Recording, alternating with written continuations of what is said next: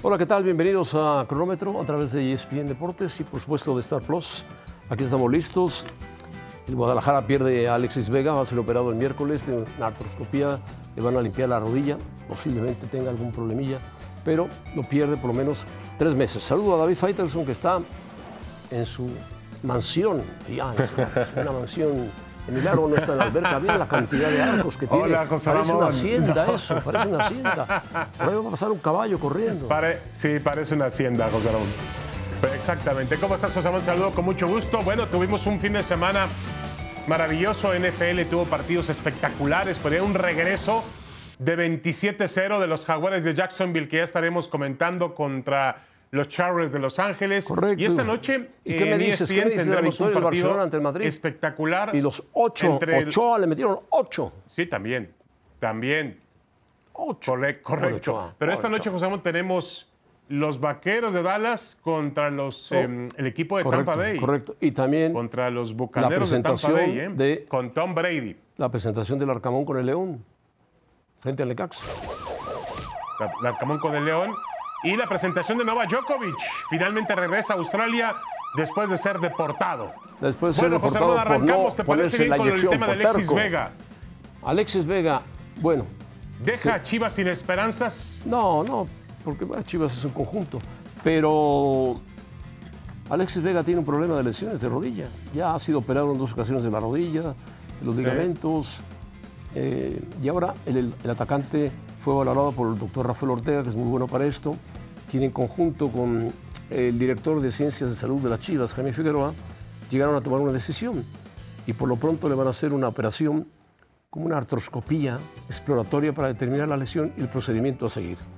Por lo pronto, Vega dejará bien, de jugar Ramón, para pero- Guadalajara y tendrá, pues, ¿Cuántos meses? ¿Tres meses? Yo le ¿Cuatro calculo- meses? le calculo tres Se le meses, fue sí. el torneo, ¿eh? se le fue el torneo, sí. Le calculo tres meses. se le fue el torneo, José pero Ramón. tendrá y con todo respeto, Paunovic tendrá que activar rápidamente los refuerzos que llegaron. Tendrá que activarlos, Pues no sí, le queda otra. pero con todo respeto para Paunovic y para el resto de los compañeros de, de Alexis Vega, creo que sin Alexis Chivas está fuera de liguilla. Chivas no aspira a la liguilla sin Alexis Vega. Es el jugador, además acaban de cortar a Santiago Ormeño. Eh, pero bueno, aún, Bueno. aunque no hayan cortado a Ormeño, Alexis Vega era la gran joya de Chivas. Es el jugador diferente, el jugador que, Correcto, que marca distancia ¿Y qué con respecto a los demás, Se que te decide un partido, ¿Qué que te mete un gol, que te hace algo diferente. Se lesionó Chivas está fuera de la liguilla sin no, Alexis no seas Vega. tan. Adiós torneo de Chivas, ¿eh? es un Adiós conjunto, torneo de es un Chivas. conjunto, juega así, como conjunto, con un jugador individualmente muy bueno, pesado por su corpulencia, la forma de correr es no, diferente. no. Si te El fijas mejor en de él, todos. corre diferente. Y se lesionó solo, quiere decir que su rodilla venía muy cargada. Cargada del Mundial, cargada del torneo pasado, Bueno, José con Ramón, tensión a lesionarse. ¿cuántas operaciones tuvo cuando jugaba para el Toluca con esa rodilla? Varias, varias. El Toluca, primero el que Toluca el se lo dijo al Guadalajara contrató Se lo dijo el a Guadalajara. Alexis Vega. Se lesiona mucho, se lesiona mucho. Porque además me da la impresión de que No, físicamente de tampoco se cuida mucho, pero bueno. Así es. Esperemos que Chivas tenga No, no, no. mejor Bueno, el, suerte. el- el cuerpo de, el cuerpo de él es un cuerpo muy parecido al de Wayne Rooney, José Ramón. Un cuerpo como que muy pesado. pero Wayne Rooney era más- era más no- fuerte. Aunque se cuide, va a seguir teniendo ese cuerpo. Pero ¿eh? Wayne Rooney Bueno. era más fuerte, ver, no se lesionaba tema, José tanto. Ramón. Vamos directamente, vamos directamente al tema de... Del América, del Vamos América. a continuar con América. Hay que preocuparse por el América, es ¿sí o no? preocupar, empató, empató a dos Con en la penalti. cancha del Toluca. No, no, yo creo que no, José Ramón. Ah, no. Con Chivas bien, hay que preocuparse. Con penalti, América, ¿no? no, no. La América es maravilloso. Que se preocupe la América de los equipos del norte. Bueno, el América. Y el América pudo ganar el partido, ¿eh? Si Roger Martínez mete una que tuvo cerca del Ah, También final. Toluca, también Toluca pudo ganar. De hecho, Yo no estaba me- ganando. También Toluca, también Toluca. Sí, es verdad. Ahora, yo no me quejo del partido. José Me gustó la presentación de Maximiliano fútbol, Araujo, aquel jugador del los uruguayo. duelos Toluca-América. Me gustó Maximiliano Araujo, juega muy bien. sí, sí, por peligroso. izquierda va muy bien. Muy bien. Muy bien, muy es bien. buen jugador. Muy bien. Y bueno, Bruno Valdés se fue No, de la América. ¿Sabes con No, quién firmó Bruno Valdés? de fútbol. Con Boca Juniors firmó Bruno Valdés. Con Boca Juniors, mira. Con Boca Mira. Juniors firmó. En México. 30, este, 31 años tiene. Se fue. Se fue. Se fue Ochoa entre también. críticas y entre polémica. Y Ochoa firmó. Ochoa firmó un Ochoa, 8-0. que se llevó ocho ayer. Fantástico.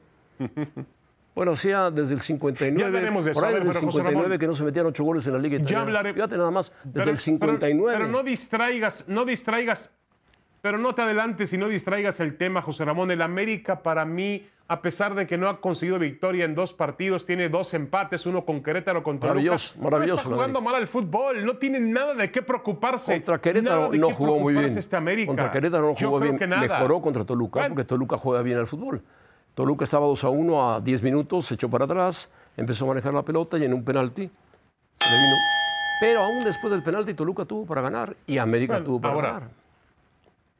Bueno, ahora sí. Sí, de acuerdo. Ahora yo a mí me parece que lo evades que el tema de Ochoa. más contundente en América de acuerdo a las oportunidades que Sí, genera en el sí, campo de juego. Genera No opciones de gol. No vele- las mete la América. Vele el calendario que le pusieron a la América. Vele. Quienes manejan. Bueno, ¿por la- qué? A ver, José Ramón, ¿por qué, no pelearon por, ¿por qué no pelearon por Nico Ibáñez? Se los ofrecieron antes a Nico Ibáñez. Yo sabía que ¿Tú crees Nico que Ibáñez fue puesto en el aparador y le dieron a la América. ¿Te interesa? Sí, no lo quisieron. Pues si no lo quisieron, no quisieron pagar lo que pagó. Tigres. Ah, tienen a Henry Martín. Bueno. Sí, pero quieren echar a Roger Martínez, José Ramón. Quieren echarlo. Roger lo quieren bueno, mandar ya Racing deja, deja en paz a la América y habla de Ochoa. Desde 1959 que no le metían ocho goles a un equipo en Italia. ¿eh? Los italianos no son muy goleadores que digamos, pero llegó el Atalanta, que anda por ahí por el sexto, séptimo lugar de la tabla, y le metió ocho goles al Salernitana, un equipo de la ciudad de Salerno, que es muy bonita, con 150 mil De habitantes. Salerno, sí, al sur. Al sur, muy bonita. Dalmar, en fin. Correcto. Y bueno, Ahora, hoy perdió, ahora, José Ramón, perdió el puesto del técnico que vemos ahí en pantalla, pero Ochoa se comió ocho goles. En algunos tuvo que intervenir, en otros no pudo intervenir. Le metieron penaltis. Bueno, es una pena para Ochoa. Yo creo que Ochoa es un poco sádico. Le, le fascinan las goleadas. En la Yasio se comió cualquier cantidad de goles. Bueno, No, no, como no, 90 no, no, goles. a ver, como ¿a quién le va- 90 a qué goles portero le van a gustar? En la casa de ¿A Napoleón qué Bonaparte. portero le van a como 90 fascinar las goles. goleadas? No. Ahora, la pregunta es aquí, la pregunta aquí, José Ramón, Sí. ya no es si Ochoa hizo bien o hizo mal en irse a un equipo tan modesto. Eh, la pregunta es aquí si realmente tiene, si hay algo que achacarle cuando un portero recibe ocho goles. Yo, cuando un equipo recibe ocho goles, yo creo que el portero no puede ser disculpado. Es decir, recibió ocho goles, es un antecedente fundamental en su carrera. es yo creo que un antecedente es un equipo limitado. penal sí. futbolísticamente en su carrera.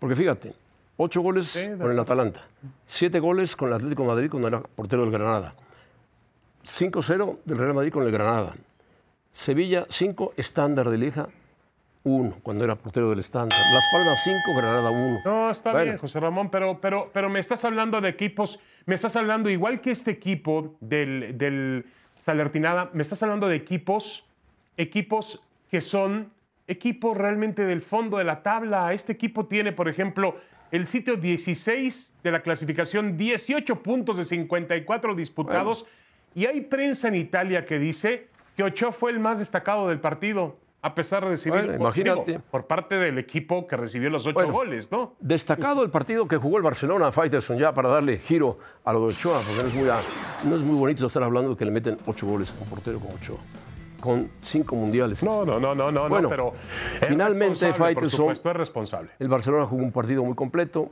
Lástima que no está nuestro amigo catalán, ¿cómo se llama? Moisés Llorens, que debe estar feliz. Moisés Llorens. Pero aparecieron los chicos maravilla del Barcelona. Gaby, sobre todo, y Pedri, que son muy buenos jugadores. Y el Madrid anda cojo. Anda cojo porque no está completo, porque está espeso. Y Gaby dio una demostración de fútbol. Metió el primero, puso el segundo y puso el tercero. Y el Barcelona domó totalmente al Madrid, lo envolvió en su fútbol Marcó gol, y terminó ganando asistencia. ampliamente. De acuerdo, de acuerdo. Ahora, es el primer trofeo del Barcelona sin Messi después de 18 años. Fíjense Bueno, ustedes ese pues imagínate. Primer trofeo del Barcelona sin Messi después de 18 años. Ahora, José Ramón, si ganarle, a ver, la Supercopa de España no importa tanto. Importa realmente que le ganes a tu archirrival, el Real Madrid. Pero tú te- a ti te parece que el Madrid tiene hoy un nivel para realmente dimensionar este triunfo del Barcelona de Xavi. Yo creo que el, Madrid anda en crisis, ¿eh? No, el no, Madrid anda en no crisis. anda en comenzó el crisis. 2023 Está, jugando muy mal, mal al fútbol. arrancó mal el torneo Arrancó mal el torneo, pero el Barça sí hay que mencionar la victoria del Barça. Fue importante, jugaron bien. Eh, Bueno, para es que- Xavi es muy yo- yo importante menciono porque ya había yo meto gente, al Madrid en la ecuación, ya había gente que pedía la cabeza de Xavi, no Yo es creo que el Barcelona, José Ramón, el Barcelona, no, no, no. El Barcelona le ganó a un Real Madrid que en este momento no tiene un nivel importante. Estoy de acuerdo. No creo, no Estoy lo de acuerdo. Tiene jugadores, tiene jugadores es- lesionados, no está en gran momento el Real Madrid, pero ritmo. eh, en el momento que reaparezcan sus más titulares, Toshmeni que le hizo mucha falta, en el momento que Vinicius se meta más en el juego, sobre todo los brasileños, Vinicius, Militao y este chico Rodrigo, que vienen desinflados de la Copa del Mundo, se metan más y Ancelotti los trabaje más, Madrid recuperará el terreno e intentará no te pelear olvides- por la Liga y la Champions. No te olvides que el Barcelona es un equipo eliminado por segunda temporada consecutiva en la ronda de grupos de la. Champions. El Que no Barcelona, Ramón, no te olvides no que tuvo que rehacerse España- de la salida no de Messi. Puede ser. Tuvo que No, rehacerse. no, está bien. Pero a ver, lo que te quiero decir es que el nivel de esos clubes de fútbol, grandes clubes de fútbol, no te lo da ni al Madrid ni al Barcelona, no te lo da la Liga de España ni la Supercopa de España. Te lo da lo que logra en el mercado europeo, en el panorama Bueno, europeo. correcto, el terreno donde Madrid europeo. es el actual campeón el terreno de Europa. europeo es la Champions. Pero el Barça, el, la Barça está El terreno europeo es la fuera de Champions. toda competencia. ¿eh? Manchester No te United va a jugar eso. la Europa League también. Hay muchos equipos importantes que juegan la Europa League, no está solamente el Barcelona. Pero bueno, en fin, vamos a ver cómo se comporta el Barcelona, que es líder de la liga y que es importante ganar la Liga Española. Por supuesto que es importante porque te da acceso a la Champions. Y el Madrid tratará Ahora, de alcanzar al Barcelona ver, y met- yo- meterse en la Champions yo te dije contra otro un equipo que momento- está atravesando un gran problema, que es el Liverpool. y re- reaccionaste de forma virulenta. No, no, no. El Madrid está en crisis. No, no está, está en crisis. No, no, no está en crisis. No, no. En crisis está Liverpool. Ese sí está en crisis. Y seria, muy seria. Pero muy seria. Bueno, se van a enfrentar ahora próximamente por los octavos de final de la Correcto, Champions League. Pero, bueno. pero a ver, José Ramón, volvamos al tema del Madrid Madrid. Tú hablas de lesiones, de ausencias, bajo nivel de juego. Por ejemplo, no ha podido regresar a un gran nivel Benzema. Vinicius no es el mismo que era antes del Mundial. Bueno. Hay problemas en el medio campo que se está haciendo viejo ya, ya. Ya la renovación que está ejerciendo Ancelotti en ese equipo. Ahí viene tiene ya que en camino. Bellinger. Porque ya ni está casi ni arreglado. Modric. Ya está casi arreglado Bellinger para rejuvenecer el medio campo Ah, bueno. del Madrid. Pero bueno, eso ya es cuestión de Florentino, del Madrid, de. Ancelotti. En fin. Por pronto, el. Ahora, el 3-1 no se lo quita nadie, ¿eh? El 3-1 Ah, no, no, no, se lo quita nadie al Madrid, ¿eh? Nadie, nadie. Y tú bueno, estás feliz, perdió 3-1. feliz, feliz. Porque entre que odias al Barcelona y super odias al Madrid, bueno, el PSG también perdió en la liga y no dices nada y perdió frente al Angers, que no es la cosa, no es maravilloso, ¿eh? Pero bueno, vamos, vamos a hablar. Bueno, José Ramón, esta es la Supercopa Marcelo de Bielsa, España. candidato de quién? ¿De Faitelson? A ver, José Ramón. No. No, no candidato mío. Yo tengo un informe que dice, que destaca que Marcelo Bielsa es el candidato que sigue la Federación Mexicana de Fútbol y el único que le quita el sueño a la FMF es Marcelo el Loco Bielsa. Para Sí, regresar a México, José Ramón, no saben- ya una vez no se saben- negó a volver al fútbol No mexicano. saben cómo trabaja Marcelo Bielsa. pero Marcelo Bielsa es lo están muy, intentando. muy difícil en el trabajo, no permite que nadie se meta en su trabajo. No, sí sabe mucho, es Sí un sabe, gran técnico de fútbol, pero si las cosas no le salen, toma sus maletas y se va y deja todo tirado. Así es Marcelo Bielsa. No, no, de acuerdo, de acuerdo, de acuerdo. Pero bueno, a ver, José cuando, ese- cuando Perú le, le quiso contratar en julio del 2002, él dijo, pidió esto, fíjate lo que pidió. Compromiso total por parte de la federación. Mm, lo podía tener porque, porque lo, lo- de Luisa lo está buscando. Proyecto a largo plazo. Ahí sí no lo sé. Confianza plena sobre él. La tendría. Tener el control de la selección sub-20. Se la van a poder dar. 20 jugadores de nivel para trabajar constantemente. Y entrenadores de las juveniles afines a su filosofía futbolística. Pues entonces Esto le tendrían que ser argentinos también los entrenadores de ¿México las se lo puede juveniles. cumplir? Afines a Marcelo Bielsa. No, en no, México no, no, hay nadie afín a Marcelo Bielsa. ¿eh? Puede ser, puede ser. Bueno, a ver, José Ramón, ¿y en México a quién está afín? ¿A quién A Marcelo qué Bielsa. entrenador está al nadie, nivel de Bielsa? Nadie, nadie. O, o bajo la filosofía de Bielsa. Nadie. nadie, Nadie. nadie. Pero bueno, Ahora, yo estoy de acuerdo que por encima de Miguel Herrera, del Tuca Ferretti, de Guillermo Almada, de Nacho Ambriz, de Matías Almeida, de Mohamed, de todos lo, de los que tú me mencionas, Bielsa es el mejor, de, Osorio. Por supuesto. Bielsa es el mejor de todos. Bielsa ha dejado una escuela en Argentina, en el fútbol. Yo me acuerdo cuando dirigió el Atlético de Bilbao, que es puros vascos, jugaba brillantemente el Atlético de Bilbao. El Atlético Club jugaba maravillosamente Ahora, de la mano Bielsa, de Marcelo Bielsa fracasó en el Mundial del 2000, fracasó Dos. en el Mundial del 2002 con la Sí. selección argentina. Bueno, le Y fue yo mal. siento que tiene una, una, una revancha pendiente con un mundial, ¿no? Ojalá, ojalá se Bueno, pueda hacer. vamos a ver Sería si tus contactos Además, son tan sabe- maravillosos. sabe cómo se trabaja en o México. es un chisme nada más de parte de Faitelson que quiere la noticia positiva Bueno. para él, ganarla, ganarla, para comprarse otra casa ahí cerca, con caballos.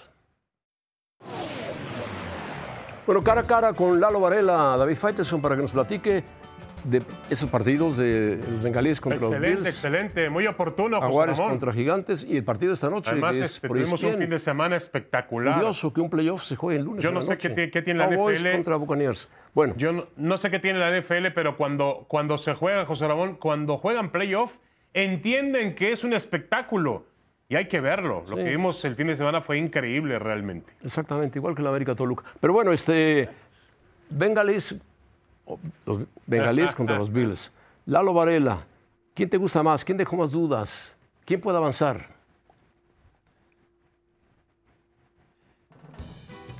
Y sí, yo en- entiendo tu pregunta de quién dejó más dudas, si Cincinnati y Buffalo, que en el papel eran amplios favoritos porque se enfrentaban equipos que tenían ya sea su segundo o a su tercer coreback. Los dos dejan dudas, pero yo voy a decir esto. Cincinnati ganó, sí, a pesar de que no tuvieron su mejor partido, pero ellos no jugaron bien, creo yo, por las ausencias. No estaba Lyle Collins, sobre todo el guardia. O sea, sus tre- tres de los cinco linieros que jugaron toda la temporada estuvieron fuera y eso significó muchísimo. Se se vio en el emparrillado, pero al final de cuentas ganaron. Pero es un equipo que trata de correr, trata de lanzar, pero había mucha presión en Joe Burrow. Al equipo que no entiendo es a los Bills de Buffalo. Se enfrentaban a Skyler Thompson, equipo que estaba utilizando su tercer coreback. Estaban jugando en casa y por errores de planeación y de ejecución se metieron en problemas. No es posible que Josh Allen, última un jugada la super viste, ¿eh? jugador, Increíble, ¿no? super quarterback, quieran que él haga todo. ¿Pero viste la última jugada? Como... Sí, a ver, Ahora, este Lalo. deporte es en facetas. Ujú. No, no, no, Dime. sí, adelante, adelante. Si un No, equipo que tú es- me No, habías no, te escucho, David, la Desde pregunta. el principio de temporada nos habías dicho, nos habías dicho que los Bills eran favoritos para ganar el Super Bowl. Después de esta actuación, ¿ha bajado esa probabilidad? Sí, sí, sí. Bueno, perfecto. Sí, mira, es un equipo súper completo, pero no corren, no corren cuando deben y luego no quieren correr. Es, es como si quisieran estar eh, eh, en casa, así como tus hijas o los nietos de José Ramón, ¿sí? Que están jugando juegos de video que quieren anotar todo el tiempo con pases largos este deporte no es así. Hay que correr, hay que poner en jaque al rival. No todo se soluciona solamente con pases largos y bombazos de Josh Allen. Por eso yo creo que pueden estar en problemas. Se van a enfrentar próximo eh, fin de semana o este fin de semana que viene en Búfalo. Yo creo que Cincinnati, por cómo se maneja ese equipo, tiene más posibilidades de ganar, creo yo. Bueno, muy bien. Eh, ¿Quién sorprendió más para ti, Lalo, eh, los jaguares o los gigantes? No, lo- los Eh, muy gigantes, buena por pregunta. Dios, ¿Qué pregunta Eh, es es esa, José difícil de escoger a uno, los pero si nos gigantes, vamos- No, los gigantes. Faitelson, deja que responda el, experto. Oye, Lalo, David, Lalo, yo pero era, una- tú- yo era- Lalo, yo era un adolescente. tú estabas- Era un adolescente cuando pero Nueva York es- ganó su último partido en playoff. Era un adolescente. Sigue siendo adolescente, Faitelson. Sigue siendo No, un estoy, adolescente. estoy O sea, exagerando, es estoy un equipo. exagerando. un adolescente hace cinco años, ¿no? No, espérate. A ver, David, David, David. va. Yo entiendo lo que, a donde quieres ir. Sí, Los sí, gigantes señor. son un equipo que con Daniel Jones no habían hecho nada, pero llega Double y pone orden y el equipo no nada más llega a postemporada y le gana, pero le gana un Minnesota, una defensiva que es una de las dos más malas de toda la NFL. Oh. Pero Jacksonville primer, había lanzado cuatro intercepciones su coreback, novato en postemporada o de segundo año en su carrera. Pierden 27-0 y ganan el partido. O sea, para mí es más increíble eso, no por la remontada, sino por lo inútil del equipo rival. Caray, si estás ganando 27-0, en la segunda mitad tienes que correr. Corre, utiliza el reloj que no tiene más crédito? ¿Qué tiene más crédito? ¿Trevor Lawrence, los, los Jaguares de Jacksonville o el equipo de los cargadores de San Diego? Cargadores de San Diego ya no están en San Diego. Cargadores de Los Ángeles que desperdiciaron una ventaja tal que parece increíble. Bueno, José Ramón, jugaban aquí, jugaban en San Diego, ¿no? jugaban en San Diego, ya no juegan, en San Diego. Los mandamos a Los Ángeles. Bueno, nos queda poco tiempo, hay que preguntar al lado del partido esta noche, que es muy bueno. Muy bueno. David. Los vaqueros de Prescott contra el equipo de Tom Brady. Mira, yo le doy más crédito, le puedes dar, hay que Ah, mira, lo voy a decir lo más claro, plano posible, sincero, sí. Tampa Bay es un equipo José malo. Ramón, díselo directamente porque él insiste en que Cowboys Déjalo hablar. Es un equipo. eh. Díselo a José Ramón, ¿eh? Déjalo hablar, Faitelson. Interrumpas. No, pues espérame. Tampa es un equipo malo. 8-9. No es de que no puedan correr. No les interesa correr, pero así ganaron el Super Bowl hace dos años. Ahora pasemos con los Cowboys. Este equipo, los Vaqueros, tiene dos cosas. Cuando son buenos, pueden tocar el cielo con las manos, pero son tan eh, irreverentes, por no utilizar otra palabra, sí, que puede ser más fuerte, o irregulares, pero también irreverentes por las cosas que hace su entrenador en jefe. de poesía barata, Lalo. Mira, puede tocar el cielo con las manos o no levantar, nunca. o no levantarse del piso. Ah, Faitelson, déjalo. Nunca lo escucho yo. Le han ganado quiero escuchar. A Tom Brady. Quiero escuchar a un conocedor, Faitelson. No pone atención. Brady. Faitelson no pone atención. No pone, no, porque él piensa que sabe de todo. El rango que tienen los vaqueros es, y es o de 10 no, no, o de 0. Bueno, qué pena no escucharte Nunca le han ganado a Tom Brady. ¿Entendiste los bien, ¿verdad, David? Nunca le han ganado a Tom Brady. Bueno. Bueno, no, pues Tom Brady bien. no es invencible, Faitelson. No es invencible. Le des una oportunidad al equipo y el otro equipo es inconsistente. bueno. Aún así, aún así creo que va a ganar Tampa por lo inconsistente marca de Dallas. diferencia Gracias. en la ecuación. Ya sabes claro, que Faitelson pero además es... Tom Brady marca diferencia en esa ecuación. José Ramón, totalmente. Lalo, un jugador histórico. estoy contigo. No con Faitelson, José que nos Ramón, mostró hoy su mansión, admirando. su mansión con sus vigas. Hace falta que salte un caballo por ahí, una yegua. Vámonos, adiós. Dios, Lalo. Adiós, Admiro saludos. a la esposa de David nunca. y a José Ramón por aguantarlo. Sí, pero llevo aguantándolo 30 años. Ya, ya me rendí, ya me rendí.